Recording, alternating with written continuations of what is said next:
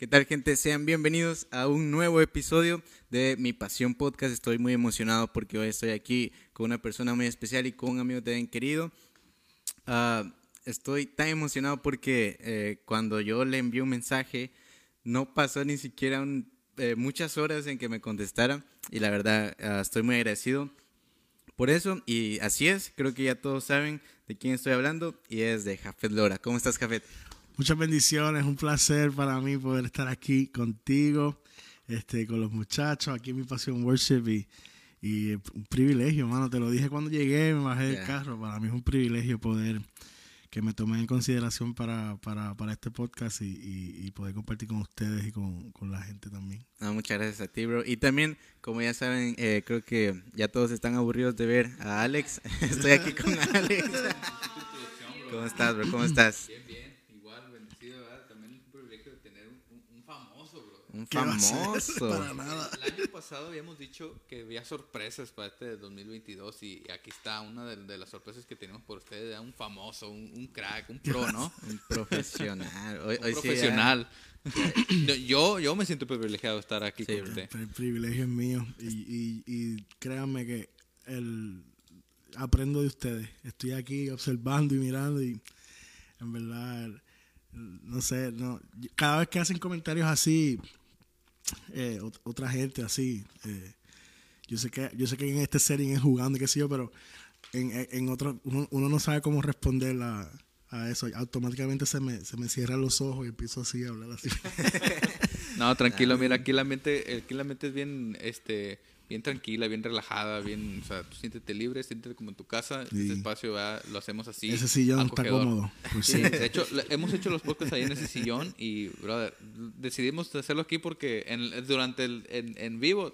No, la mejor decisión que tomaste. se lo dije, a, no, no duraba ni 10 ni, ni minutos. Si, si me, me, paré al minuto 9, porque en el 10 ya me iba. ya estaba boteceando. y si tienes calor también, podemos prender el aire en algún momento. Ok. Ah, pues como te digo, estamos muy emocionados de, tenerte aquí con nosotros. tienes una trayectoria que para mí es increíble. Ah, también tienes ciertos momentos en tu vida que también eh, cuando yo los escuché y cuando yo los vi, me marcaron a mí porque a veces como hay procesos que son como similares. Y a veces uno no sabe cómo salir o uno no sabe, ay, ¿qué hago ahora? ¿no? Pero cuando miras el ejemplo de alguien más y, y dices, oh, si esa persona está donde está y pasó todo esto, menos, es como que te admiro bastante. Pero quisiera empezar ahora ah, con lo más reciente que acabas de sacar una canción. Sí. Azúcar. Eh, esa canción está ¿Te gusta? Está muy buena. Ahorita cuando venía, está, yo quiero de tu azúcar. Ajá. No sé cómo le Así mismo, ¿eh? Con los diabéticos, ¿no? Ah, los diabéticos. Sí. Es, la, es la palabra del Señor que, que llena mi vida. Hey, ¿cómo, ¿Cómo nace esa canción y, tienes un, una colaboración ahí? ¿Cómo es que ¿Qué, nació eso? Pues esa canción, eh, ya yo llevaba un tiempo, ya tú sabes que soy de Puerto Rico. Así es. Y los puertorriqueños tenemos reggaetón en la sangre. este, Eso es parte de nosotros, la música urbana, eso es como que sin eso no vivimos. este, eso es como la, salsa picante para, los mexicanos. sí, las tortillas, brother, los tacos, sí. ¿Viste, cómo revivió? ¿Viste cómo, este, pues, pues ya yo llevaba tiempo queriendo había jugado con la idea con una canción que lancé en el 2019 que se llamaba Baila. Con 2020, ¿verdad? 2020. Este, con Tales Roberto y Travillo. Y me quedé así, nosotros le decimos, los puertorriqueños le decimos, me quedé picado. Como que, como que quiero lanzar otra. Eh, y, estaba pensando que, ¿verdad? Qué hacer y, cómo hacerlo y, y, qué particular ritmo dentro de la música urbana podíamos utilizar este, porque pues dentro de la música que hacemos siempre me gusta ser bien musical, más allá de, lo, de lo, tradicional. este, y eh, este año tuve la oportunidad de dirigir alabanza en Champion Forest um, North Klein, eh, aquí cerca, de hecho, no, la 99 por allá, en Kukendall por allá. Y conocí a Charlie on the Beat, que es el director oh, musical, el pianista. Y Charlie hace pistas y hace música y produce. Y me dice, bro, quiero vamos a trabajar juntos. Y yo le dije, sí, envíame lo que tenga. Y vamos a ver qué, podemos hacer. Y dentro de todo eso, este, pasó, pasaron meses, pasaron casi siete meses. Y él me enviaba cosas y yo, me gusta, pero él sigue me enviando, sigue me enviando. Ay, cuando me envió esa, esa, esa música, esa pista de azúcar, yo quedé flechado, enamorado de, la pista. Y el coro salió a las millas. Yo creo que yo recibí la, la música, la escuché dos veces y automáticamente llamé a un amigo mío que se llama Bam Bam, Heriberto Camacho, y y le digo, Bambi, escúchate esto. Este, y él me dice, eso tiene que cantarle una mujer. Vamos a empezar por ahí. Y yo digo, pues ok, pero entonces tiene que ser entonces una, una, una melodía eh, que sea como que como aire que se mueva, ¿verdad? Así. Y ahí es donde empiezo, yo quiero de tu azúcar. Dulce como la miel, tu azúcar, vendame de tu azúcar, tu palabra para mí es azúcar, azúcar. Ahí, entonces, ahí dice, no, pues, esto está seteado. Le escribí a Destiny Marco, que es la colaboración, y, y ella me contestó súper rápido. Este, y me dijo que sí, que estaba interesada. Y en verdad, de ahí en adelante, pues, llamamos a Jaime, a Jaime Arroyo, que es uno de los productores que yo utilizo en mucho. Él mezcla todas mis canciones y, eh, está súper adentro en, lo que yo hago musicalmente. Y le, planteé la canción, estuvo de acuerdo y la grabamos y, ya salió la semana pasada, el viernes. Así que está, el 7 de enero salió. Así que, bien feliz, verá súper contento esa canción para mí. Miren el video musical que también está, está muy bueno. Uh, Fíjate, una de las cosas que, que, a veces me pregunto y creo que eh, se lo pregunta a personas que tienen este como este rubro no musical de edición y todo eso porque también eh, diseñas ah, tienes esa como rama que eh, vas por ahí. ¿cuál es tu proceso en el sentido de que ha, llegado un momento en el que dices ah men qué hago ahora y cómo pues cómo cómo sales de eso de ahí y, y cómo es el proceso por ejemplo para, para cuando escribes una canción, uh, es como te inspiras de un versículo o tienes como algo ahí en tu, mente o apuntas en tu celular melodías. ¿Cómo es eso? Eh, yo creo que, bueno, la primera pregunta del embotellamiento, ah, como cuando me quedo así que no que ya no funciona, yo en verdad apago todo y, me desconecto. Okay. Este, intento hacer cosas que, que, no tienen nada que ver con, con mi parte creativa y literalmente pues me dedico a descansar. Porque el cuerpo y la mente te, te dice, ¿me entiendes? Te, te, dice, ok, hasta aquí llegaste, ya overload, like, descansa. Este, y dentro de, y dentro de mi proceso de descanso, lo que hago también es que, que busco eh, inspiración en otras personas, en otros artistas gráficos, en otros cantantes. Me pongo a escuchar música que no tiene nada que ver con la música que yo particularmente produzco, hago, escribo. Me pongo a escuchar ópera. Me pongo, ¿me entiendes? Eh, música de, de, de otros géneros. De otras cosas que normalmente yo no escucharía en mi, en mi diario. Mariachi, whatever. ¿Y, qué escuchas en, en, tu diario? En Corridos. Para nada. Ni un poquito. este, normalmente estoy escuchando este o música urbana. Este, consumo mucho Alex Zurdo, eh, Redimido, Madiel Lara, la, toda esa música urbana dominicana me fascina, este Underbuck.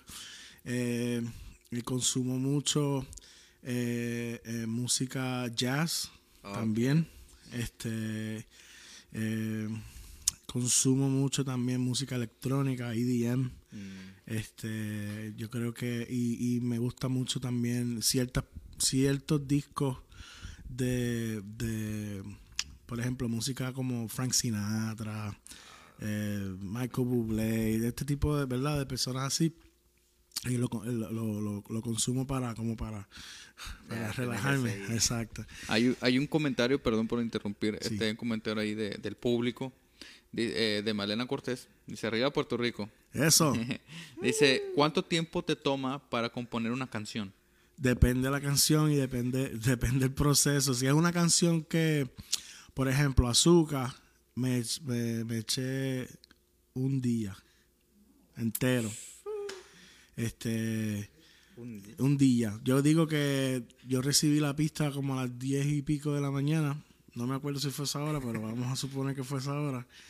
Eh, y el, el, coro fue automático. Y una vez yo tengo, lo que pasa es que una vez yo tengo la idea clara de qué quiero hablar, para mí es, yo tengo mi, mi, mi cheat code, como dicen en ah, inglés, ¿verdad?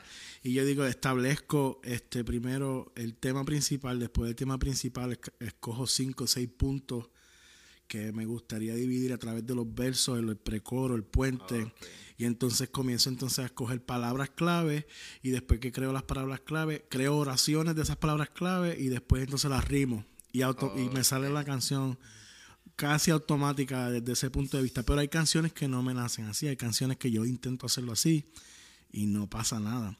Este, que tengo que entonces moverme, ahí contesto tu pregunta y uno la tuya con la de ella, este, a la Biblia y decir, ok, yo quiero hablar de este tema, ¿qué dice la palabra de este tema? Este, y me empiezo a buscar específicamente los, textos particulares, comienzo a leer la Biblia y eso abre mi mente. Eso depende del tema. Un día, dos días, me he tardado seis meses escribiendo una canción. Este, eh, por ejemplo, me imagino que cuando tú decías al principio de que quieres este meterle otra onda eh, más diferente a lo común, ¿no? Entonces me imagino que sería un poco más difícil, ¿no? Porque yo me imagino que cuando estás este eh, tratando de escribir o componer, tú dices, no, se escucha como tal, o no. Sí. ¿Te ha pasado? O sea, que dices... Y, y, y yo puedo, yo pues, mira, ahora, ahora como eh, primicia, esto, esto no lo sabe nadie. Ah, ah, exclusiva de aquí, de mi porción, worship, mi porción ah, podcast. Sí, ahora como en dos, tres semanas sale un disco nuevo mío. Este, que se supone que saliera en agosto. De hecho, mira este, hicimos, hicimos rueda de prensa. Eh, yo tuve como 40, tita, como 40 entrevistas del disco. Y lo hicimos y todo bien chévere. El 41 con esta. Sí, el disco nunca salió. El disco nunca salió, ¿ok? Porque, porque cuando me senté a analizar el disco, yo dije, no, esto puede ser diferente. Algo que ya estaba ya 100% producido, 100% ya hecho. No, esto vamos a cambiar aquí. Esta canción no va. Hay que escribir una canción nueva. Esto, lo otro. So, so ¿entiendes? Uno, uno siempre está tomando en consideración eh, el concepto de, de, lo que uno quiere lanzar. Este, y si se, algo se parece a otra cosa, eso va borrado. borrado. Entonces no vamos, a, o sea, mencionas ahorita que, ok, esta canción fue va, o no va a haber un como un donde podamos escuchar eso. O sea, no lo vas a meter por ahí. Sí, yo, sí, ok. La música, la música es una cajita. O sea, yo no puedo inventarme tonos nuevos, ¿verdad? Eso es verdad. Ni progre y las progresiones si hay una progresión que este 2, 4, 6, 5, 3, pues 2, 4, 6, o sea, todas las canciones que tengan esa progresión se van a aparecer en algo. Sí. Este, o, tú vas a tener la impresión de que se parece en algo. Ahora bien, quizás esta canción tiene esos tonos que son redondas, que son tonos abiertos. Y si yo puedo entonces, si yo necesito o si yo quiero hacer esa progresión, de esa manera, porque es que yo siento que la canción va así, pues entonces en vez de utilizar redondas en esa parte que hace que la canción se parezca demasiado a esta otra, pues uso blancas o uso negras, ¿me entiendes? O colcheas, cuestión de que sea algo diferente. O de momento meto un pasatono, del 2 al, al, 4 meto un pasatono que la otra canción no tiene para, para diferenciar. diferenciar. Este So, so esas son estrategias que, que, se utilizan, pero sí somos, por lo menos yo y mi equipo de trabajo somos demasiado críticos, demasiado críticos con eso. Este, pero entendiendo que siempre hay algo que, que uno puede decir, ah, esto se, puede que se parezca a esto otro, pero intentamos que, que, que no suceda. Y, me llama la atención porque hace cuenta que estás eh, metido en, tu, en, tus en tus producciones y creo que uh, fue por algo que tu primer producción, si no estoy mal, que no, no estuviste en ninguna. Oye, hizo su, hizo su trabajo. Ah, aquí, estamos, aquí eh, estamos. Edward, Edward es, no por nada tiene wow. wow, wow, wow. Hay un, hay un entrevista, está bien gracioso porque hay un entrevistador que, que es secular, ¿verdad? No es cristiano que entrevista. ¿Cuál es su nombre? Este, no, pero es bien gracioso porque él, él va, va preguntándole a, entrevista a muchos artistas urbanos secular. Pero él saca cosas de la niñez que, que las personas se quedan como que, pero ¿y cómo tú sabes esa? ¿Cómo tú sabes? Porque son preguntas así como que, ¿qué pasó en abril 14 de 1983 cuando tú hiciste esto, esto y la gente se queda como que, ¿qué pasó aquí? ¿Dónde estabas? ¿Cómo tú sabes eso? ¿Dónde estabas que no te vi? Exacto. Este, contestando, repite una pregunta, perdón, me fui. que, que, uh, te, te, comentaba, no era una pregunta, pero era más como un comentario de que... Uh, ah, de qué pasó con mi producción. Ajá, la primera, que no estuviste en nada de tu Pues mira, yo no, yo no fui parte, yo me sentía, esto fue en el 2011, y yo estaba bien, ya, ok, yo, la historia es la siguiente. En el 2010, mi papá me, regaló un dinero y me dice, haz con ese dinero lo que tú quieras. Él, recibió una herencia y me dio un dinero este y, y, me dijo, haz lo que tú quieras con ese dinero. Y yo agarré ese dinero, eran como 5 mil o 6 mil dólares.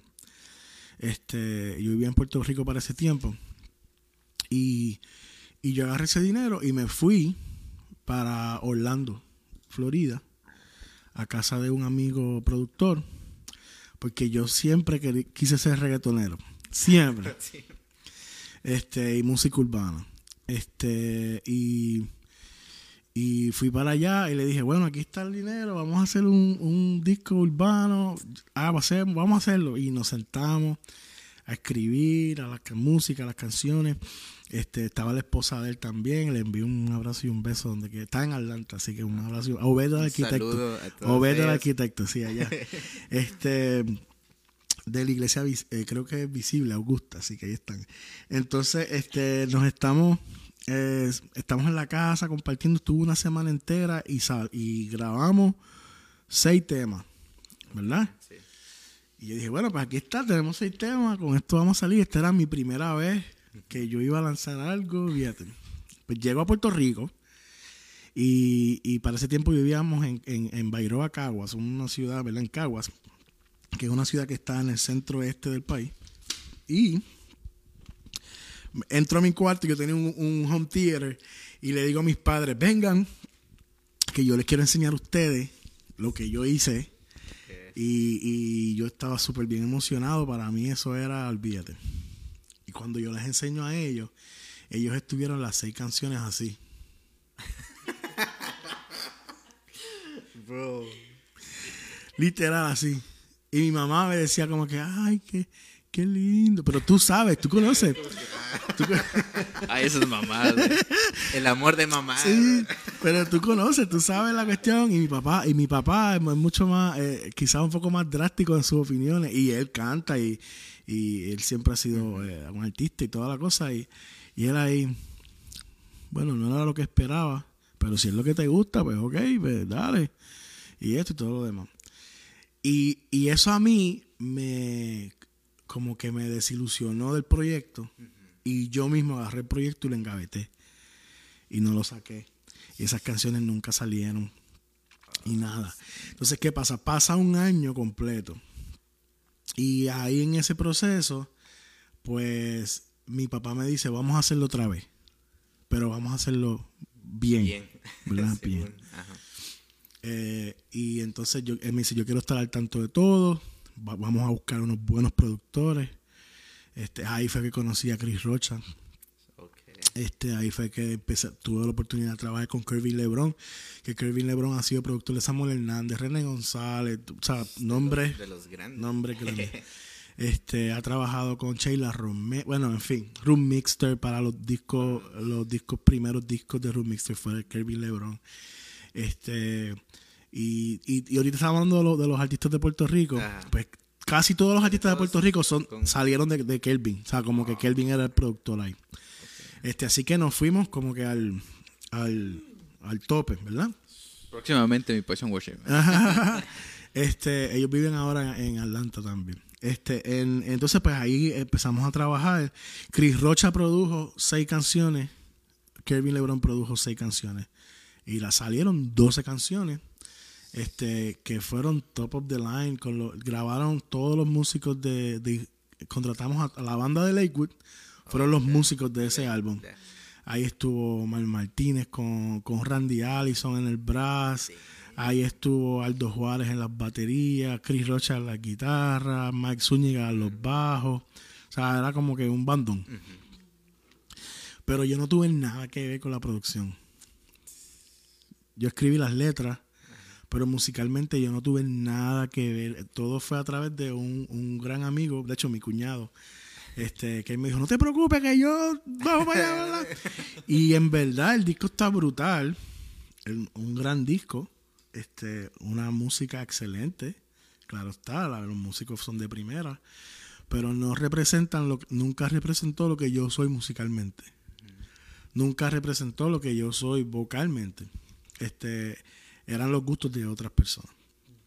Este, y, se lanzó el disco así. Yo, yo pensé que esa era la manera de hacerlo y, y, quizás eh, ese, ese, eh, pasó así porque era parte de mi proceso, ¿me entiendes? Era, era, parte de mi aprendizaje. Este, y, y, de ahí, de todo ese proceso, ya de ahí yo salí, aprendí, ¿me entiendes? Ya yo sé cómo hacer las cosas, ya, ya yo sé que me gusta, que no, ya tengo una identidad, ya, ¿me entiendes? Ya, ya puedo tomar otras decisiones en el futuro.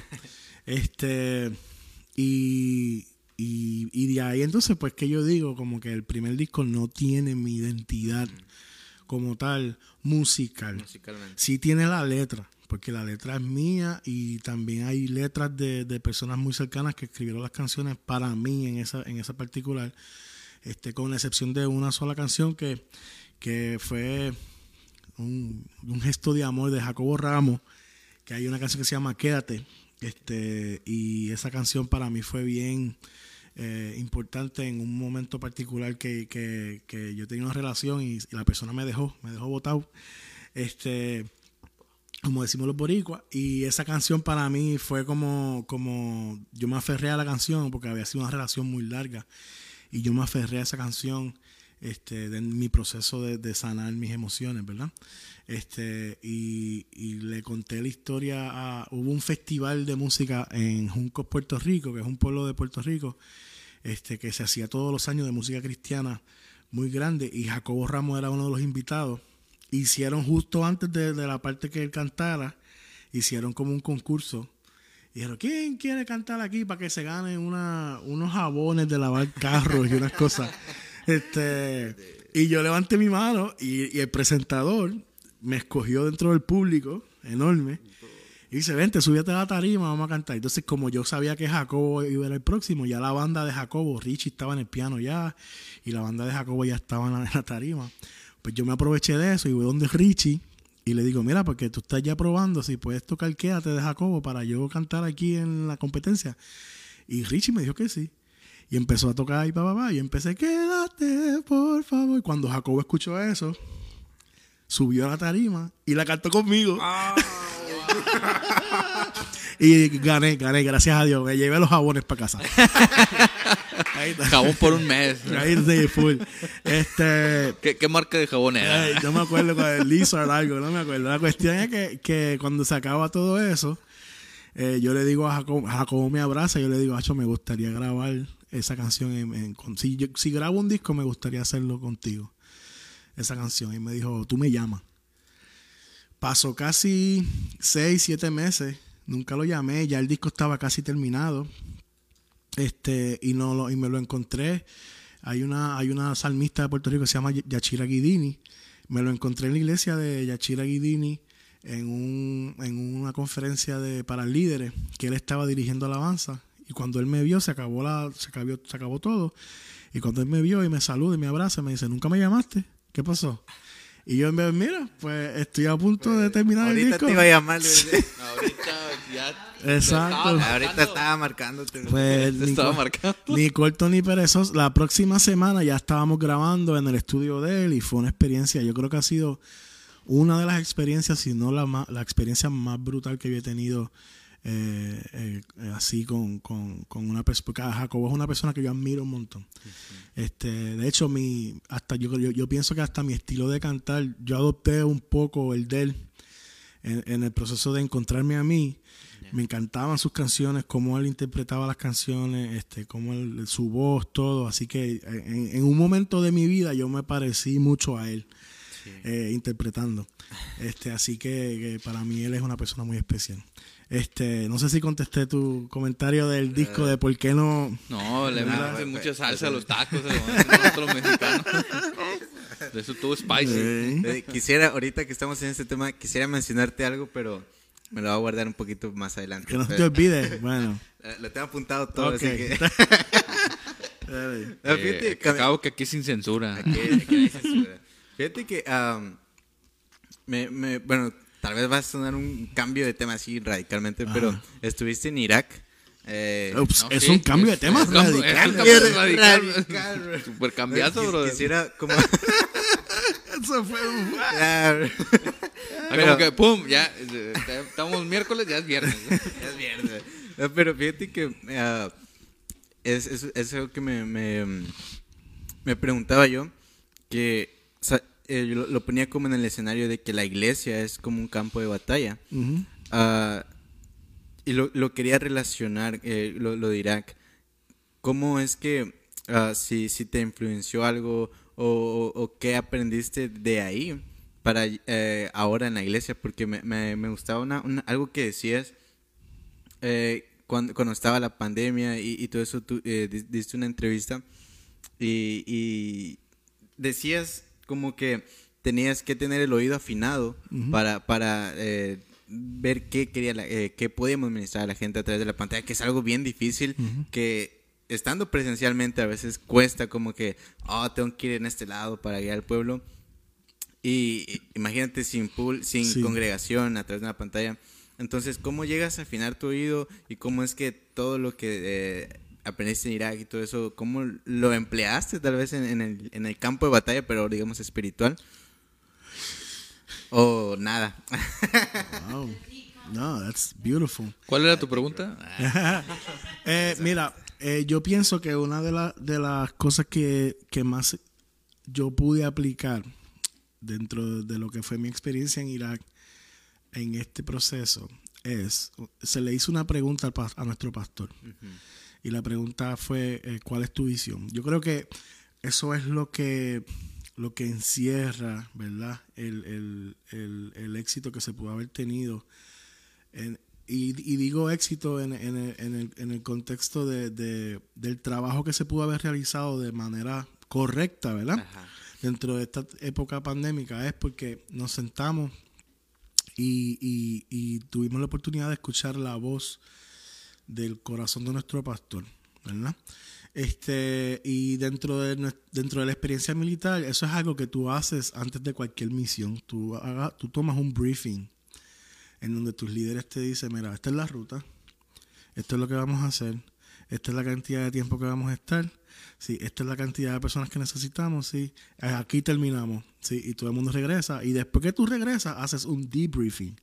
¿Qué fue lo que sucedió? Vas parte por parte haces el debriefing y tú, y tú, y tú este, llegas a las conclusiones de qué, qué, hiciste bien, qué hiciste mal, qué cambiarías para la próxima vez este, y te organizas para el próximo. Yo creo que eso fue algo que me... Eh, esa experiencia de, de, de, lo que viví en lo militar fue algo que me ayudó en este otro proceso porque se movía así. Era como que, ok, este es, la, este es el tema de hoy, esta es la idea, esto es lo que voy a predicar, esto es lo que voy a ministrar, si necesitamos canciones de esta manera, eh, queremos atinarle a este tema particular. Entonces ya cuando el grupo de adoración eh, se para frente a la cámara y agarra el micrófono, si ya nosotros ya hay una idea clara de hacia dónde estamos tirando la flecha, ¿entiendes? Ya no estamos pescando eh, a ver qué cachamos ni nada por el estilo. Cuando tú estás en un, en un setting en vivo, ocurren, ocurren dos cosas. Y voy a poner este planteamiento en, dos partes.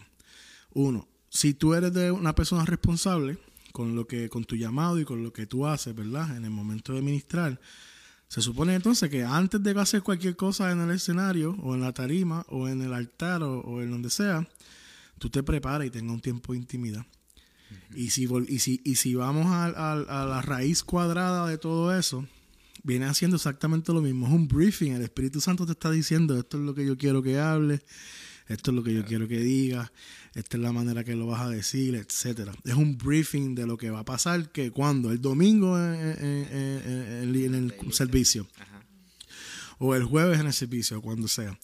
Este, pero también está este otro escenario en donde te, te pones cómodo con, con tu propio conocimiento, en tu propia sabiduría y ya, y ya tú sabes, ya tú aprendes, porque uno, uno, uno ve cómo la gente reacciona a ciertas cosas que uno dice y tú dices, ah, pues por aquí me puedo agarrar porque fulano me tal hizo decir cuando yo dije tal cosa. ¿Entiendes? Entonces, entonces eh, ahí es donde está eh, la, la importancia, digo yo, y ahí es donde radica la importancia a, para yo asegurarme de que lo que yo estoy haciendo, ejecutando, tiene un peso dentro, ¿verdad? Tú tienes, o tiene una validez del Espíritu y, de Dios, este, tiene que haber un, proceso de comunicación, ya sea de mí o del líder que está arriba que me dice, mira, por aquí. Este, yo pienso que yo pienso que eso, eso es lo que, lo, que yo puedo decir que, que, puedo... Aplicaste. Exacto. Oh, y, y fíjate que me, me, llamaba la atención, que también estando ahí, eh, en la entrevista estaba viendo yo ahí, decías que allá ah, conseguiste un, disco de Ingrid Rosario. Eh, allá. Que es como que mm. ah, un disco de, Ingrid Rosario aquí eh, en, medio de la guerra.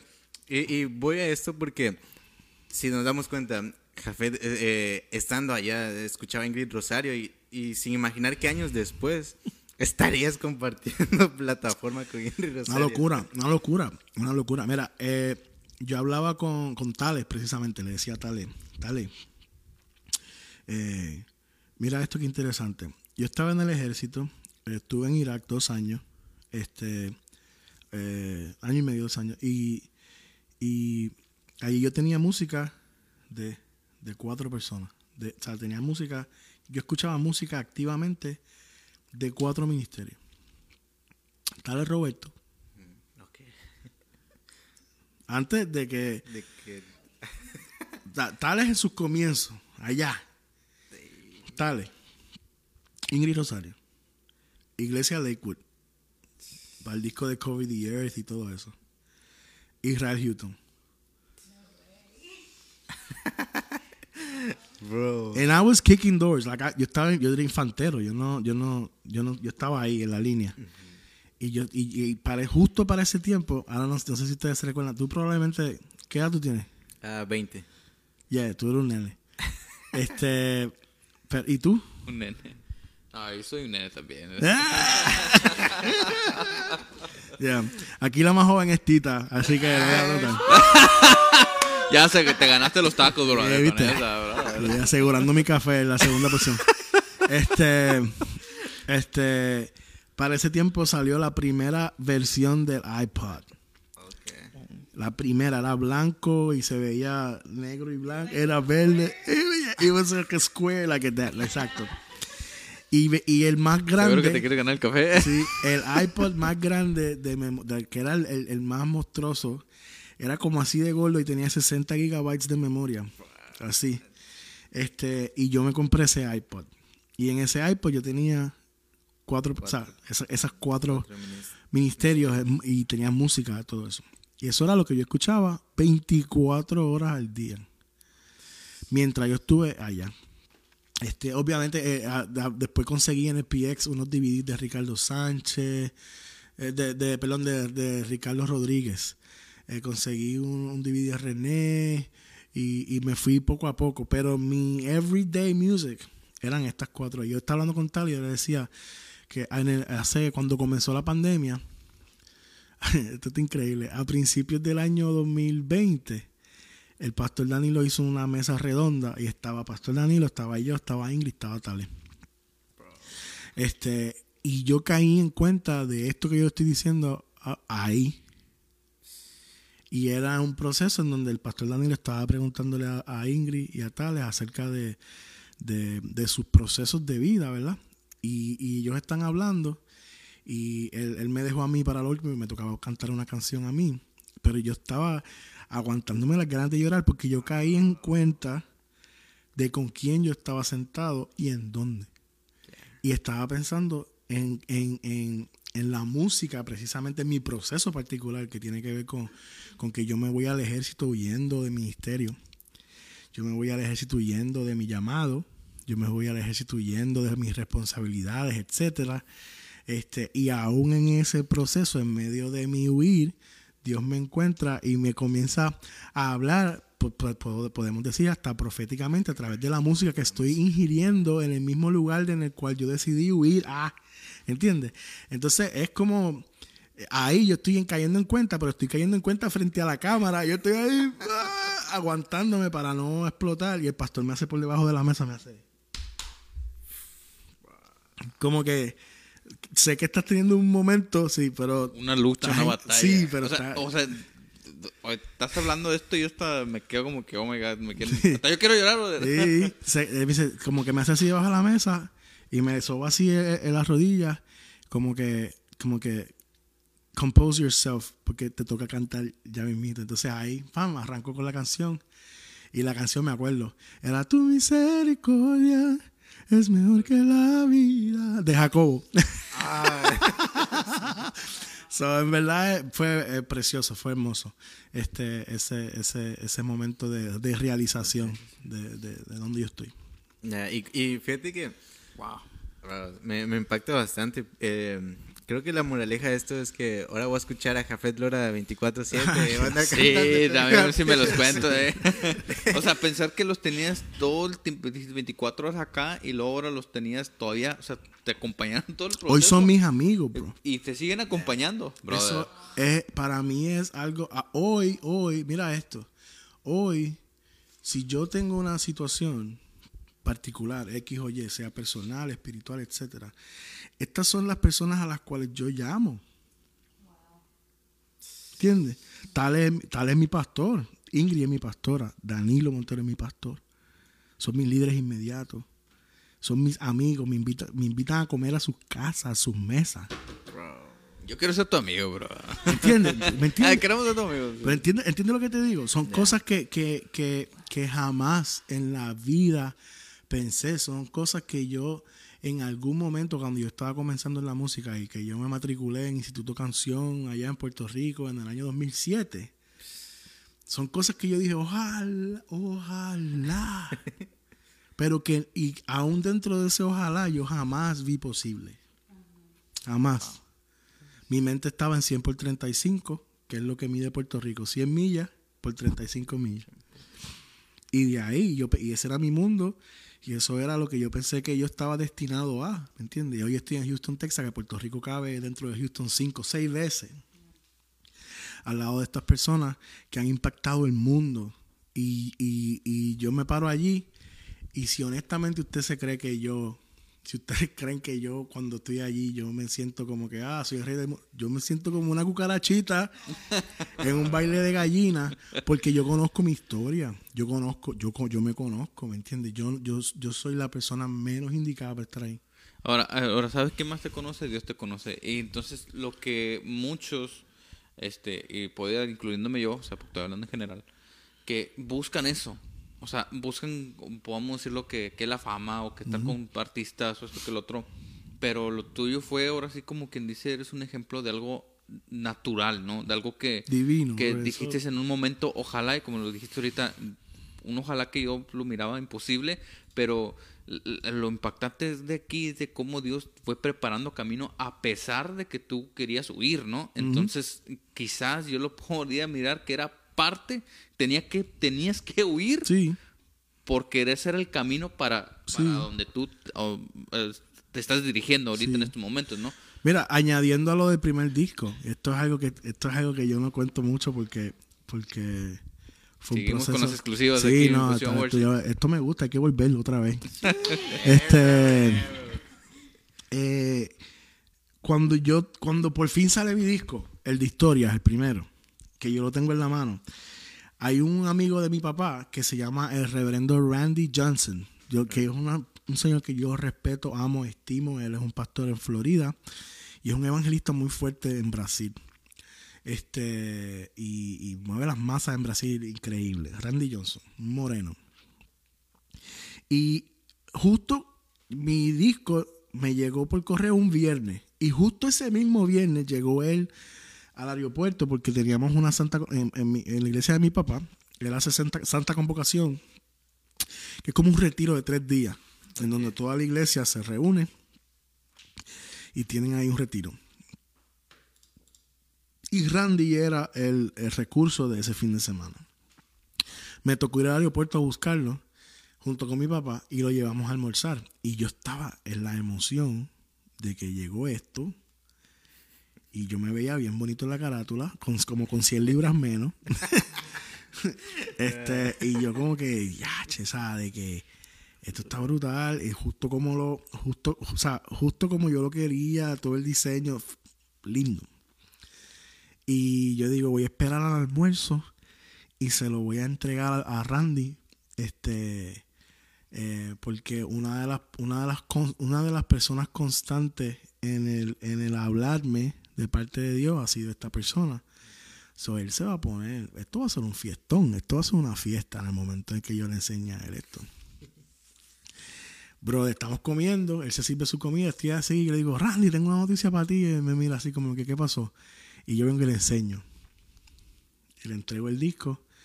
Este, y el disco estaba, decía, para Randy con amor, Jaffer, eres una inspiración para mí, yo se lo dediqué, todo. O sea, yo, yo, yo estaba como que, ahora es el momento de, ah, él lo recibe, ah, y lo tomó, lo tomó Dios o el Espíritu, yo no sé. Y me miró así. Y me dice, esto está bueno, pero está siete años tarde.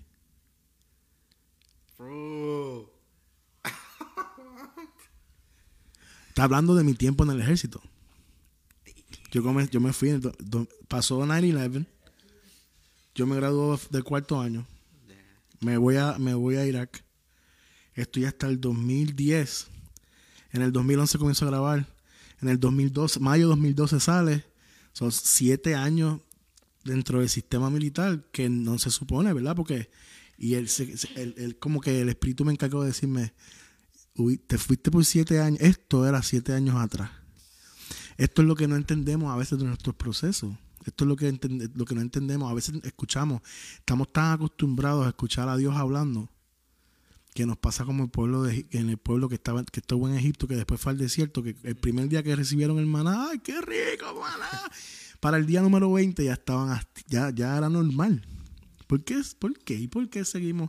Sí, yo sé que tú me dices que yo tengo un futuro brillante. Sí, yo sé que tú me has dicho que estoy llamado a las naciones. Sí, yo sé que sí, yo lo sé, yo lo sé. Pero nuestras decisiones no van consonos a la palabra que estamos recibiendo. Siete años tarde. Hizo así en la mesa. Siguió comiendo. Bro, my heart was shattered. Like, I was like, ah. So, lo que se supone que fuera entonces un proceso de. Perdón, yo tiré esto aquí.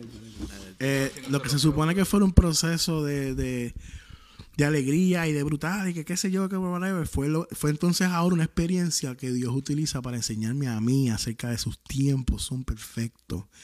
Y tú tienes que alinear. No, no, no es un hay, hay cierta gente, Dios es flexible con algunos. Hay otra gente que, que los tiempos son importantes. ¿Me entiendes? Y no podemos decir lo hago después. ¿Me entiendes? mira, sí, haz esto. Te, te, te, te, vengo formando todo este tiempo, sí, para que haz esto. Ay, pero tú estás seguro que.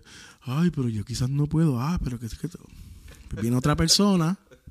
Pasan, pasan semanas, pasan días. Me ha pasado con canciones. Yo he escrito canciones Mira, antes de que saliera toda esta. Eh, antes de que saliera esta canción de Yo sé que tú mueves montañas, yo creo en ti. Esta, esta línea, sé que lo harás otra vez.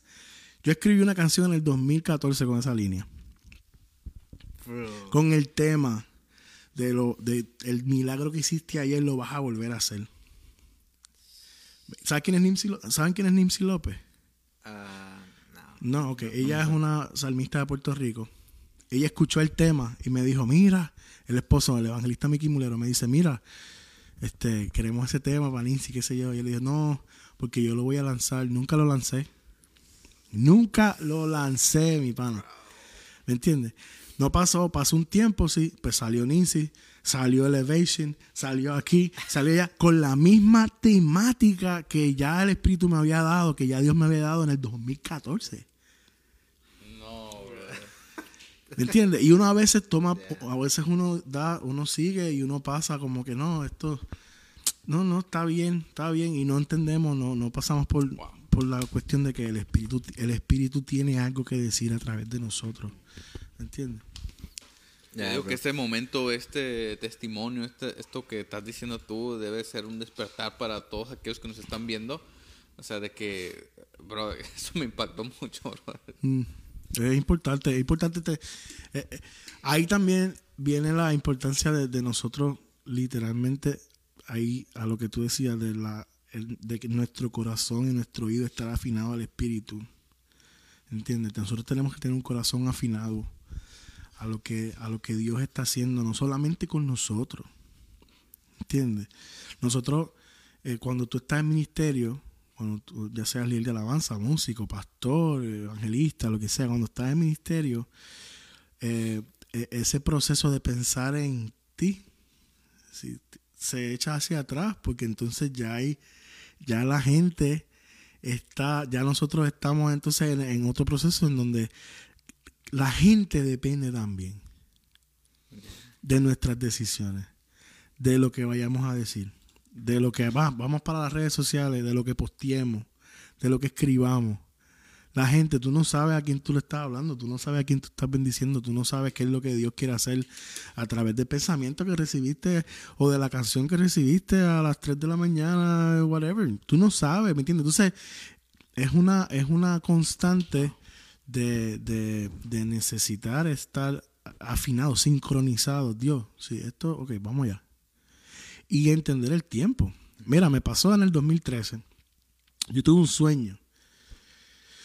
Y yo no sueño mucho, pero cuando sueño, sueño como que demasiado grande. Machín. Sueños machín. sí, machín. Este, y yo vi en Puerto Rico, yo vi un. Y, quiero hablar de esto por, la cuestión de los tiempos, entender los tiempos. Yo vi eh, en Puerto Rico a, miles de personas congregados en un solo lugar adorando a Dios. Y yo, eh, eh, había una tarima bien grande, un montón de luces y arriba decía Congreso de Adoración. Este, y ese fue mi sueño. Literalmente un estadio, piensa, piensa en el Toyota Center, lleno de personas este, en un Congreso de Adoración y, y yo soñé eso, y yo fui donde un, eh, invité a un amigo a comer, me recuerdo, un Pizza Hut. Este, fuimos a comer eh, pizza y, y, le digo, brother, soñé esto. Y, y, me siento como que, como que como que this is about to happen and, and, it feels it feels like I need to do something y qué sé yo y se lo explico y él hace así también y como que se inyectó a la visión y la esposa de él también y todo el mundo y todo y oh my god pero ninguno de nosotros nos paramos nos sentamos a decir esto es para ahora because you could be doing the right thing on the wrong time. Eso es una catástrofe bro hacer, lo correcto en el momento incorrecto es una catástrofe. Qué miedo, no, sería eso, porque muchos hacen las cosas por impulso. Te viene la idea y sienten esa emoción que tú dices y pum, luego, luego quieren correr. Entonces no se esperan ya sea o al proceso o, dices, o al tiempo. Ahora, qué importante porque la mayoría de las personas que miran este podcast, eh, eh, un, el mayor porcentaje son músicos, son que escriben sus propias canciones y qué tan importante es de que eh, eh, hay mucho talento. Por ejemplo, yo voy a hablar ahorita a mi esposa, mi esposa que escribe mucho. Ahora, a veces yo me pongo con ella y así tarareando así en la guitarra, toco guitarra acústica, este, y ella, eh, ella, ella, va manejando y de repente saca el celular y empieza a cantar. ¿Por qué? Porque no quiere olvidarse de lo que, de lo que, de, lo que se le vino a la mente. Y pregúntame qué hemos sacado. Nada, eso está. en el teléfono. Y me dice, tenemos que darle una revisada. Entonces, ahorita que tú estás platicando todo este asunto de los tiempos, lo que te pasó a ti, es como que te, pasó a ti, eh, creo yo que en dado momento nos está pasando a nosotros y le está pasando a otros que nos están mirando. Entonces, esto es como que wow. Sí. Eh, y, mira, yo me, como me aventé. Yo no, esto tiene que pasar, esto tiene que pasar, esto tiene que pasar. Y esto tiene que pasar fue que tuvimos un evento espectacular. Brother, fueron es un congreso de adoración que fueron 20 conferencias a la misma vez simultánea. Batería, guitarra, viajamos, eh, llevamos para allá a Chris Rocha, llevamos a Mike a toda la banda Lakewood fue, Ingrid Rosario fue con toda su banda, Freddy Rodríguez, que canta Correré, siempre correré, oh, eh, eh, fue para allá con toda su banda, Ty Tribbett, que es un artista gospel, este, también fue para allá con toda su banda. Eh, eh, estuvo allí eh, el grupo Devotion. bueno, en fin, bro, esto era... Todos los machines. Un sueño, un sueño. Y mira la, situación. Cuando se prende el, evento, ¡ah! comenzamos la primera noche. La gente está afuera, adentro. Y yo estoy afuera llorando porque yo no sabía cómo yo iba a pagar eso. Afuera, en el piso, al lado de los camiones de carga, del sonido, en el piso, los mocos así, en el piso, llorando, brother. Ah, yo tenía eh, gravilla así. Because it was not the right time. No era el momento para eso. Y eh, la importancia de poder eh, tener la intimidad con Dios suficiente como para entender eh, los procesos, los tiempos. Yo pienso que, eso, que, eso fue un, destello que Dios me enseñó en ese, en ese sueño, un destello para años venideros, que yo entendí que para ese momento y me tocó pasar por unos procesos que no me correspondían pasar ahí, ¿me entiendes? ¿Por qué? Simplemente porque no entendí el tiempo de Dios, el proceso de Dios para con mi vida, ¿entiendes? Este, y entonces en el 2014 ahí recibo la palabra de Dios, te, saco del país. Y ahí ya pasé por lo del 2013. Ahí ya yo sé, ok, espérate, Dios me está diciendo que me va a sacar del país. Si no, yo voy a esperar a que Él me diga ahora. No lo voy a hacer a lo loco, ¿entiendes? Pasaron dos años y viene otra persona y me dice, ok, ¿te acuerdas la palabra que tiene en el 2014? Sí, ahora. Uf. Me fui. Vámonos. y aquí estoy con ustedes. Uh. Y fíjate, ah, hablando un poquito de eso, ¿cómo, cómo visualizas? Ah, son como dos cosas que te quiero preguntar. Pero la primera es, ¿cómo visualizas a, a Jafet Lora específicamente de, ah, es que se llama, eh, iglesia, casa, eh, que estuviste en iglesia, casa de discípulo. ¿Cómo lo visualizas al Jafet Lora de ahora? Así. casa del discípulo es la iglesia de mi papá. ahí yo era el pique, yo era el pastor's kid ahí. Y eso fue, eso es, otro, es un tema para otro podcast. Este, mi experiencia eh, ¿Te comprometes a venir otro podcast? Si vas a hablar para los hijos de pastores, yo creo que sí, yo creo que es importante porque... Es, es, muy importante porque a veces... Bueno, es algo que te quería preguntar, pero nada, no hay tiempo. Pero, no, yo, yo, tengo todo el tiempo del mundo. Si la gente se quiere quedar aquí con nosotros, yo no hay problema. A ver, ¿qué dice la gente? Ahorita tiene unos este dos minutos para ahí poner ahí sus comentarios. ¿Le damos otra hora o no?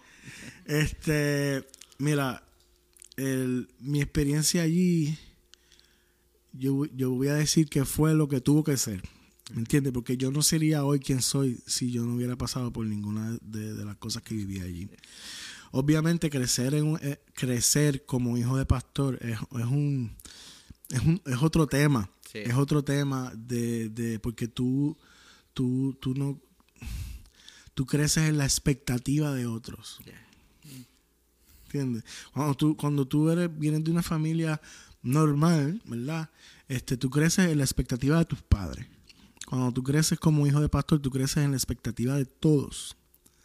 Tú te conviertes en, el, role model de, de, todos los niños de la iglesia, de todos los jóvenes de la iglesia. Tú te conviertes en el, de cada visita que entra a la, a la casa, sí, es, es, es, otra expectativa que tú tienes. Mira, esto no se piensa. Cada visita que llega a la iglesia, sí, es una expectativa nueva que tú tienes que llenar como hijo de pastor. ¿Entiendes?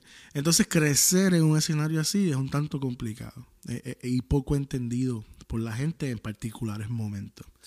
Este, ahora bien, yo le doy gracias al Señor. 100%, no cambiaría absolutamente nada. Ni de mis errores, que cometí mucho, este, ni, ni, ni de las buenas cosas que, que me pasaron. Yo no cambiaría absolutamente nada. ¿Por qué? Porque me hacen quien soy hoy. Este, me hacen entender la vida, a Dios y el ministerio, este, eh, como lo entiendo hoy. Y si yo no hubiera vivido nada de esas cosas, si yo no hubiera cometido ninguno de esos errores, que fueron un montón, este, no sería quien soy hoy. Este, así que, así que aún sabiendo que fueron momentos, ¿verdad? Eh, le doy gracias a Dios por cada uno de esos momentos, por la gente que pasó por mi camino, por los que están, por los que se fueron, por los que se quedaron, ¿me entiendes?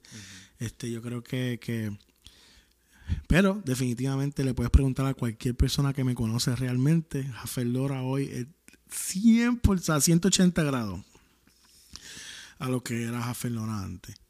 Este, tú no, tú no hubieras querido conocer al otro. Menos el que estaba en el ejército.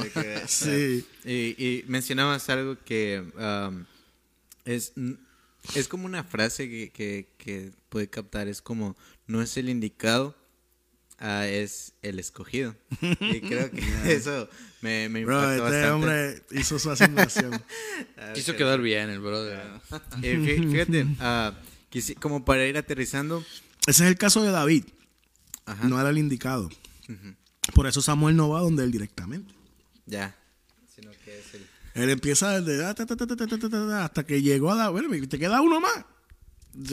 Tienes otro hijo, porque a mí me dijeron que viniera para esta casa y ninguno de los que tienes aquí, que yo pienso que son los que son, son. estos son los indicados. ¿Ah? No, es el que está allá, el escogido. Este, así que ahí, ahí, y vuelvo y digo, vuelvo y traigo el comentario de cuando, del, del panel yo, yo no jamás me compararía con Ingrid, jamás me compararía con Tales, jamás en la vida. yo puedo tener 120 años, me compararía con el pastor Danilo. ¿Me entiendes? Jamás, yo no estoy, yo no pienso, yo no me considero que yo esté ahí, en, ahí. Yo pienso que yo tengo mucho que aprender de ellos. Yo, pienso, yo, me, yo me considero un estudiante en donde yo estoy. ¿Me entiendes? Indicado, no, ni un poco. Escogido, sí. Créeme que hay muchas cosas que, que vi y, eh, haciendo la tarea, ¿no? pero uh, muchos temas de los que quisiera hablar tal vez en otra ocasión, pero como para ya ir aterrizando esto. Mete la mano, yo estoy bien. Uh, ok, fíjate, quiero, quiero que si nos puedes como dar eh, qué sientes o, o, qué se te viene a la mente cuando escuchas estas líneas de esta canción es si te sientes solo en el camino angustiado y sin sentido, entiendes que ya no hay razón para seguir tu caminar por circunstancias de la vida, solo hay tristeza desmedida y piensas que todo acabó. Yo dije, ¿quién escribió esa canción tan triste? Me fui yo. wow, esa canción es todo el poder. Este Mira, yo estaba yo estaba cuando yo escribí esa canción, yo estaba en medio de probablemente una de las depresiones más grandes de la vida.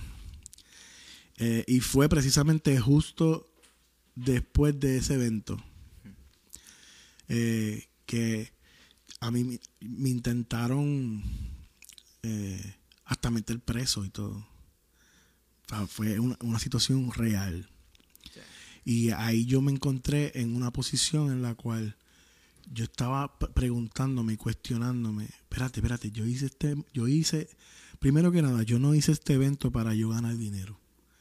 Yo hice este evento para bendecir a mi país. Se hizo a través de una fundación precisamente para que no se entendiera que se quería ganar dinero. ¿Entiendes? ¿Cómo es que yo estoy ahora mismo en este proceso? Brother, que es el mismo proceso que probablemente pasó José en la cárcel, Pablo, eh, Pedro, etcétera, ¿me entiendes? No que me esté comparando con ellos, pero ese cuestionamiento de por qué yo estoy aquí si todo lo que yo estoy intentando hacer es moverme en fe. ¿Dónde tú estás? ¿Dónde tú estás? ¿Tú eres real? ¿O esto es un cuentito del camino? ¿O esto es, esto es pura tradición? ¿Dónde tú estás? Yo quiero ver, yo necesito entender, yo quiero ver, yo quiero entender. Dame luz. Este, si esto es así, yo no quiero. Volví a mi pensamiento del, 2000, del 2003. Yo no quiero. Esto era precisamente lo que yo estaba intentando eh, evitar. ¿Por qué tú crees que yo me fui a pirar? ¿Por qué tú me... ¿Me entiendes? Y Dios así. Tranquilo. ¿Qué te pasa? Calma las chivas. ¿Eh? ¿Acaso yo, ¿Acaso yo no tengo todo el poder? Y no te lo he intentado decir. Cállate. Estás quieto, ¿verdad? Y reconocer que yo soy Dios. Mm. Libro de los Salmos. So, ese proceso, yo eh, la canción es, las estrofas son el proceso, es una, es una batalla de mi mente, la canción. Te sientes solo en el camino, eso soy yo hablándome a mí. Angustiado y sin sentido, piensas que ya no hay razón para seguir tu caminar por circunstancias de la vida. Solo hay tristeza desmedida y piensas que todo acabó y va preso. Sigues hundido en el dolor y yo mismo intentándome mas no, no todo está perdido. El Dios al que yo le sirvo, Él tiene todo en control y yo te digo que no, me estoy hablando a mí en un espejo, literal en mi cuarto. Él tiene la respuesta, el que te sana y te restaura, Él tiene todo el control, Dios está trabajando en ti. Yo me estoy hablando al espejo. Quizás hoy no lo puedes ver. Tú solo tienes que creer que tu Dios tiene todo el poder, Dios está trabajando en ti me, impactó bastante en esa canción, es, una, es una conversación que yo tengo conmigo este, en uno de mis, de mis peores momentos. Este, y después, obviamente, la aseveración del puente. Todo el poder, todo el poder, todo está rompiendo, ¿me entiendes? Y, y demás está decir que, brother, se saldó todo. Se cayó, el caso se cayó en la corte la jueza dijo, esto, no, no, no, ¿cómo le van a hacer esto a este muchacho? Tumbó todo. Todo. De la nada. De momento vinieron personas que, que, me empezaron a, bendecir económicamente para que yo, para también saldar y, pagar y todo. Brother, personas empezaron a llamar. Mira, sí, sí. Brother, siento de parte de Dios decirte, no me debes, no me debes nada mira, el Espíritu me habló, no me tienes que pagar absolutamente nada. es una, lo que hicimos allí fue una siembra, fue una bendición. Salimos, nosotros salimos de allí bendecidos. No te preocupes. De la nada, bro.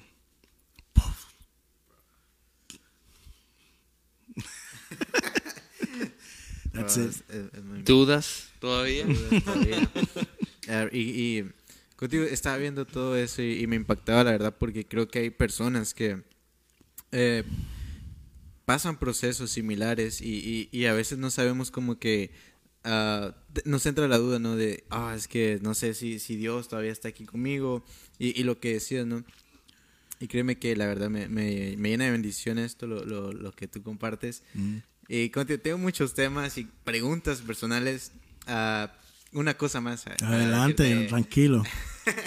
a que si pudieras como definir esto, Ah, que te voy a preguntar, eh, en una palabra, si quieres contar así como un poco de la historia de, al escuchar este nombre, ah, no sé si lo voy a pronunciar bien, perdóneme, a 33DC.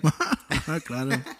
si pudieras contar la historia o, definir ese momento en una palabra, ¿cómo, cómo nos, nos podrías Mira, Banjo es el cantante principal de 33DC y, y su hermana eh, también, pero en mi afinidad particular es con, con Baño Esquilín, que él es pastor en, Orlando ahora mismo, de la iglesia El Calvario.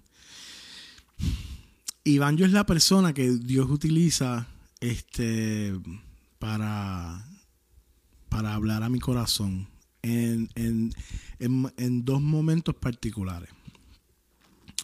El primer momento particular es eh, eh, para rectificar mi camino. En el año 2012. Él sabía. en el año, en el año 2012, este, yo estaba eh, jugando con fuego, brother. literal. Yo, después de mi ruptura, de mi ruptura em, em, con, la relación que tuve en el 2010, yo me, me desbandé y, me puse a salir con un montón de muchachas a la misma vez, estando en el ministerio. Bueno, me puse loco, bro.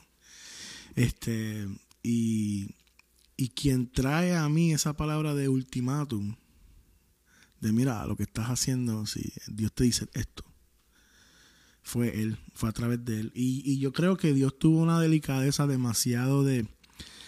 Eh, ahí es que tú sabes que Dios te ama, porque, porque utiliza personas que, te dan la palabra dura con, con un amor increíble. Y él, yo me acuerdo que él fue a la iglesia. A mí me acababan de ungir al pleno ministerio, brother. Me acababan de ser reverendo. Ese mismo día, brother. una locura. Una locura. Y, y, y, lo interesante de todo fue que yo estaba allí y yo le, yo le había dicho a mi papá. Dios mío. Yo le había dicho a mi papá, yo no quiero. Yo no soy, yo no, yo no estoy, yo no soy para esto.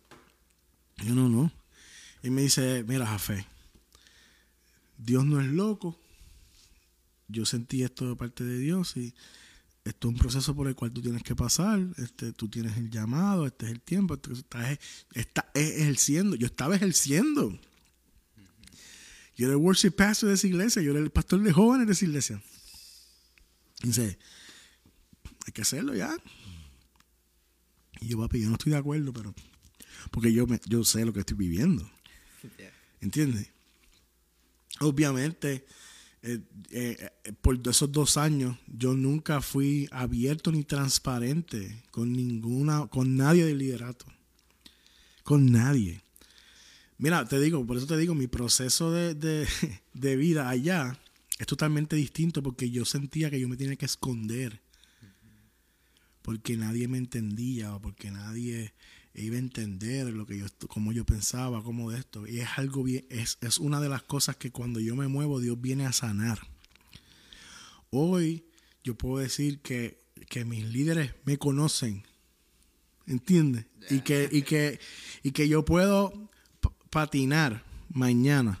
En el sentido de puedo fallar mañana. Al otro día, sí, mi líder lo sabe. ¿Entiendes? O sea, eh, eh, eh, hay, hay una, una, comunicación, directa sabiendo si de que esa persona quiere mi bienestar, de que esa persona quiere que yo sea completo en Dios, ¿entiendes? Pero llegar a ese punto, Dios me tuvo que sacar, obviamente, de, la iglesia que pastoreaba mi papá, porque yo no veía a mi papá como mi pastor. Mi papá era mi papá. Sí. ¿Entiendes? Papi. Punto. Y en el momento que se paraba y me tenía que hablar como pastor, si yo no lo aceptaba, no, tú eres mi chico, ya, ya es suficiente con, con que no te tengo en fechas especiales, porque tienes que estar con la gente de la iglesia, porque se enfermó fulano de tal, y probablemente en mi cumpleaños estás 15 minutos, porque tienes que irte al hospital a orar por yo no sé por quién. So, ¿Me entiendes? Ya hay, ya hay una, unos choques y una situación que, que, yo dije, no, tú eres mi papá, 24 horas, no me importa dónde esté. Pero estar en la iglesia predicando, si yo no veo un pastor predicando, yo mi papá. Este, aquí es totalmente distinto. Dios me saca así me, y comienzo de cero, de cero, a, desaprender todo lo que sé. Y lo primero, Dios, yo hablaba con él, se llama Georgie, lo bendigo donde quiera que esté. Lo primero que Dios hace, yo vení, cuando venía aquí, yo renuncié, yo era pastor general de una iglesia en Puerto Rico.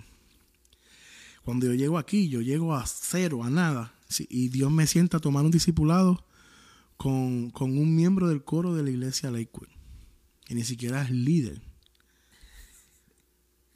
Y ese es primer, el primer choque para mí. Yo estoy, sentando, estoy sentado a aprender de quién. Y ahí Dios me pregunta, el Espíritu me recuerda, si tú me pediste, comenzar de cero. Si yo te estoy dando la oportunidad, ¿la tomas o no? Sí. Brother, la mejor experiencia de discipulado que he tenido en mi vida fue con George López. Le mandamos saludos a George, que es nuestro amigo. Un abrazo. Se lo dije los otros días, yo lo amo con locura. La, brother, eso cambió mi vida. Yo soy quien soy hoy por ese proceso. ¿Entiendes? ¿Entiendes? Eso es lo que rompe. Eso, ese es el primer abre camino. Georgie López. Ahí, fa, eso hizo así. ¡Fum! Y empezó, humildad. No hay manera de poder hacer lo que nosotros hacemos como adoradores sin humildad. ¿Entiendes? so, so, bro. No, no, no. experiencia este, e, espectacular. So, Banjo, adicional a ese proceso de, de traerme esa palabra de ultimátum en el 2012, Banjo también es el que pasa aliciente después de lo del evento. Y mira lo que me dice. Yo estoy, yo estoy en la iglesia, yo estoy, tengo una crisis de fe increíble. Porque yo no, no entendía muchas cosas como les contaba ahorita. Y apenas me estaba congregando. Bueno, yo puse en pausa, yo renuncié a todo, yo estaba en pausa. Este, y, y van yo de momento llegó un domingo a la iglesia. De la nada. Nadie lo invitó. ¿Cómo es que? Solo vino. Y, sí, y él es una persona muy ocupada. ¿Entiendes? Tienen compromiso todos los fines de semana cantando y viajando y toda la cuestión. O sea, como que para que él llegue es porque realmente Dios le dijo, mira, ve allí. Y Dios lo trae ahí. Y tan pronto yo lo veo, automáticamente yo, ¿me entiendes? Como que, y ya, Jayo, espérate, aquí va a pasar algo. Este, y él se me acerca y, y él llegó con una guitarra y, le dijo al pastor, a mi papá, le dijo, este, Fausto, yo sé que, Fausto mi papá, yo sé que yo no tengo parte aquí y que tú no me llamaste ni me invitaste, pero Dios me mandó a darle una palabra a Jafet. Y, y papi le dio el micrófono y ese macho se paró, me sentó frente al altar y me cantó una serenata frente a la iglesia. Y empezó a darme una palabra de parte de Dios con relación a todo lo que yo había vivido del evento, etcétera. Una de las palabras que yo dije fue yo jamás volveré a hacer esto, nunca en mi vida renuncio a ese sueño. Y él está cantando y llorando. Y lo que él me está diciendo es, en el año 1900, qué sé yo, había un evento en Puerto Rico que se llamaba el Terúa Fest. Y el Terúa Fest era el congreso de adoración más grande de esta isla. Y quien, a quien Dios le da para hacer Fest era a mí. Y precisamente por estar en la misma situación en la que tú estás hoy, yo renuncié, no renuncies tú.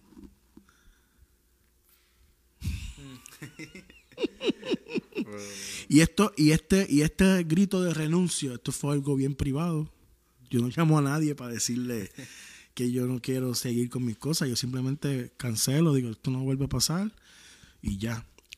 Lo que yo sé que lo que él me está diciendo es de parte de Dios. ¿Entiendes? ¿Entiendes? Sí, yo, yo no tuve la oportunidad, esto es lo que él me está diciendo, yo no tuve la oportunidad de volver a hacer esto porque yo, yo me quité. No lo hagas tú. Pasa por tu proceso. Restaurate, haz lo que sea. Si crece lo que vaya a crecer y si tan pronto tengas una oportunidad, vuélvelo a hacer. No te quites, no renuncies. Y eso a mí me. Eso fue como. Tú agarras un palito seco y ¡clac! me partió.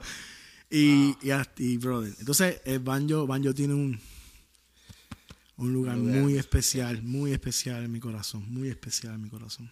Ya, uh, contigo yo, yo estando, uh, pues, ahí viendo todo eso, ah, ya, ya iba a llorar ahí en mi cuarto. Ah, estaba escribiendo, Pero, no, créeme que hay muchas cosas, pero creo que va a ser para un siguiente podcast. Quisiera como eh, que nos contaras eh, dónde podemos encontrarte en redes sociales y también un, poquito, uh, sí, de, de, lo de café que tienes y también tienes una, una marca de ah, ropa que aquí, la, aquí están disponibles eh, en la tienda de Café Lora. Sí. Así que nada más cuéntanos como más o menos cómo se, cómo es que llegaste como a, a, consolidar, digamos, ya, ya, ya no hablando del proceso de creación y no eso, sino que como ir consolidando poco a poco esto de, de, la, de la ropa, del café. Pues mira, eh, ya, como te digo, cuando llegué a Houston, me dediqué por seis años prácticamente a la iglesia, sin dedicarme a absolutamente nada más. Este, y había parado prácticamente todo mi proceso creativo mío.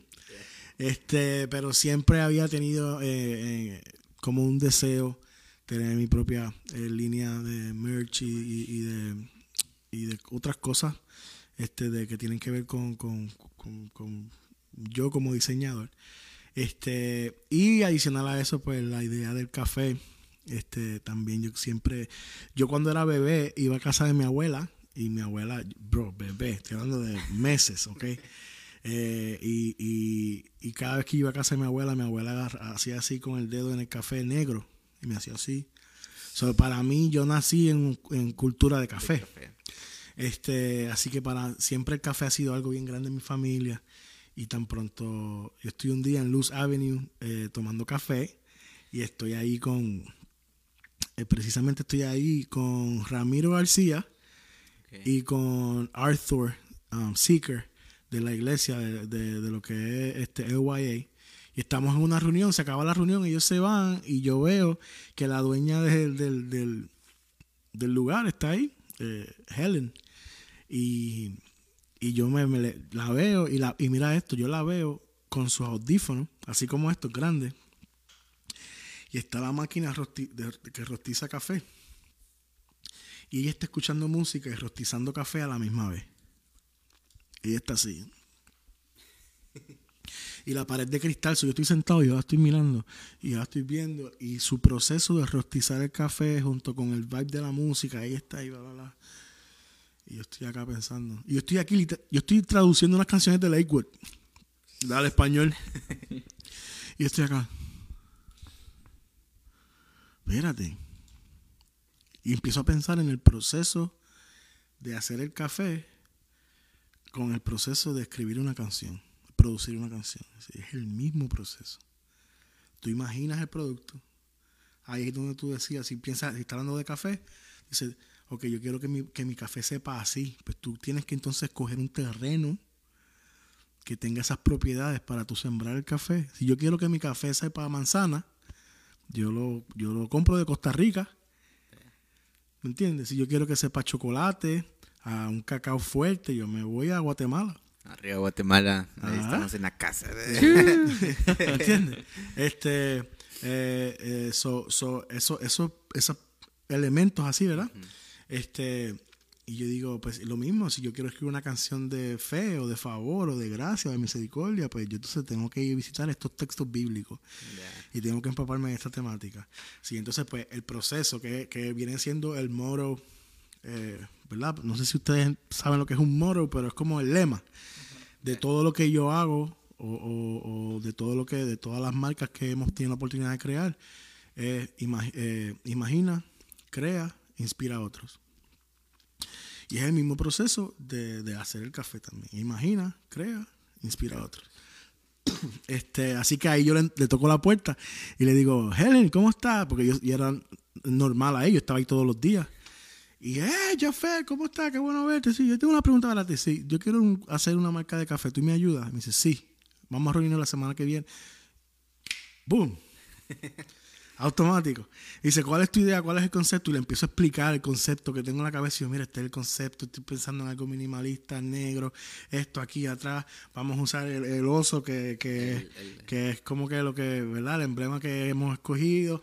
Este, y, y ella le encantó todo. Y llamó a sus partners. bueno, hasta el sol de hoy, pues que tenemos nuestra colaboración. De hecho, mañana voy a recoger los nuevos que salen mañana fresquecitos, así que los que quieran hacer su orden.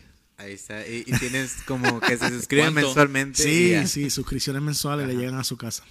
Así es, eh, amigos. Eh, la verdad quisiéramos quedarnos mucho más tiempo porque creo que con Jafet podemos estar toda la noche aquí. Y el merch, yafelora.com. Ajá, ahorita, ahorita vamos a eso.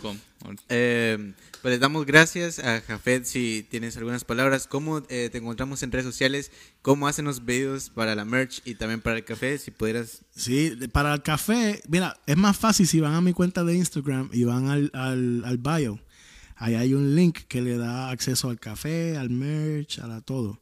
Este, porque son dos páginas totalmente distintas. Este, en vez de ir a, a thebirdonecoffee.com, pues simplemente vayan a, a Jafet Lora, J-F-E-T L-O-R-A en Instagram, van al bio, eh, apretan el link, ahí tienen acceso a todo. Y el merch está en jaffelora.com, así que este los merch son eh, son fresh, en verdad están brutales. este, esto es del disco, vamos a grabar un disco en vivo, en, el, en, el, mes de marzo que se llama Worship Nation, este el tema de este año es el León de Judá. Este, y este es el judío de este año, y atrás tiene un, un salmo, este, y, y el osito. Y el osito, que eso tantos Tiene que estar ahí. El osito bimbo. Así es. Eh, entonces, a Jafet Lora en todas sus redes sociales. Así es, así que vayan a seguir a Jafet Lora. Escuchen la nueva canción Azúcar. Está, está muy buena. Y gracias, Jafet, por, por aceptar la invitación. Claro que sí, un, privilegio para mí, brother. Fue una gran bendición para nosotros y, y, creo que para las personas que nos vieron y que nos van a ver en, todas las plataformas. Así es. Así que, Alex, ¿quieres decir algo antes de despedirnos? No, no, simplemente este, gracias por venir. Esperamos que aceptes esta invitación porque de verdad que sí hay mucho. Yo sé que Edward se quedó con muchas ganas. Con las ganas, sí. Cuando quiera, me avisa y aquí estamos. muchísimas gracias. no, pues esperamos que les haya gustado este podcast. A ver si el próximo lo hacemos allá en mi casa. Claro, no, le des cuerda. Sí, lo hacemos allá en la casa, en el estudio allí. Lo hacemos. Ah, lo hablamos fuera del aire. Entonces, uh, fue un honor estar aquí contigo, jefe. Gracias por y la con todas las gentes que, que nos ven y también con Alex. Les mandamos un saludo y nos vemos el próximo lunes. Bendiciones. Saludos, bendiciones.